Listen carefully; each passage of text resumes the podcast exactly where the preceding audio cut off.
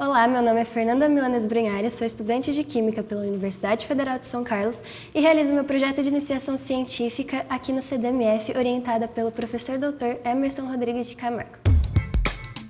CDMF Pesquisa, um dropcast sobre as pesquisas desenvolvidas no Centro de Desenvolvimento de Materiais Funcionais, na voz dos próprios pesquisadores.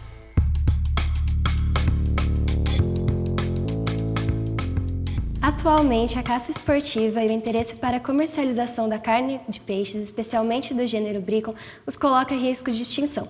Por isso, o projeto de iniciação científica visa a indução à fertilidade desses peixes. Embora a manutenção das espécies em seu habitat natural fosse realmente a estratégia mais adequada, vem sendo amplamente utilizada a reprodução em cativeiro. O maior problema é encontrado quando esses peixes dependem da migração para a reprodução, já que esses dependem de fatores bióticos e abióticos, como a temperatura da água, que afeta o tamanho dos ovários e também ajuda na ovulação. O objetivo do projeto é a síntese de nanopartículas aplicada à esfera ambiental de maneira que não sejam causados problemas como a poluição, seja em reservatórios ou em lençóis freáticos. Para isso, faça uso de nanopartículas mesoporosas que possuem baixa toxicidade e alta biocompatibilidade, evitando a contaminação do meio ambiente. As nanopartículas visam a incorporação e liberação de medicamentos como deslorelina e domperidona, que inibem a dopamina, favorecendo a reprodução desses peixes. O óxido de silício fora escolhido por conta de sua alta área superficial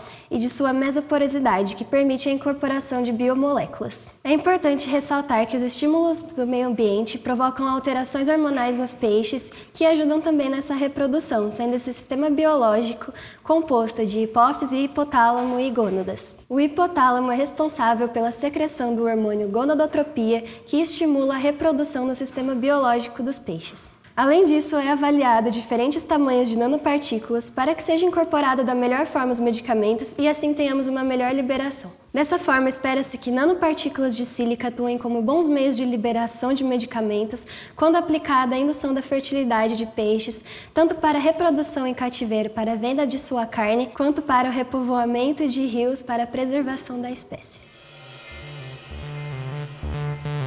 CDMF Pesquisa é uma produção do Laboratório Aberto de Interatividade para a Disseminação do Conhecimento Científico e Tecnológico, o LAB, e do Centro de Desenvolvimento de Materiais Funcionais, o CDMF. Saiba mais, visite www.cdmf.org.br. Apoio Fundação de Amparo à Pesquisa do Estado de São Paulo, FAPESP e Conselho Nacional de Desenvolvimento Científico e Tecnológico, CNPq.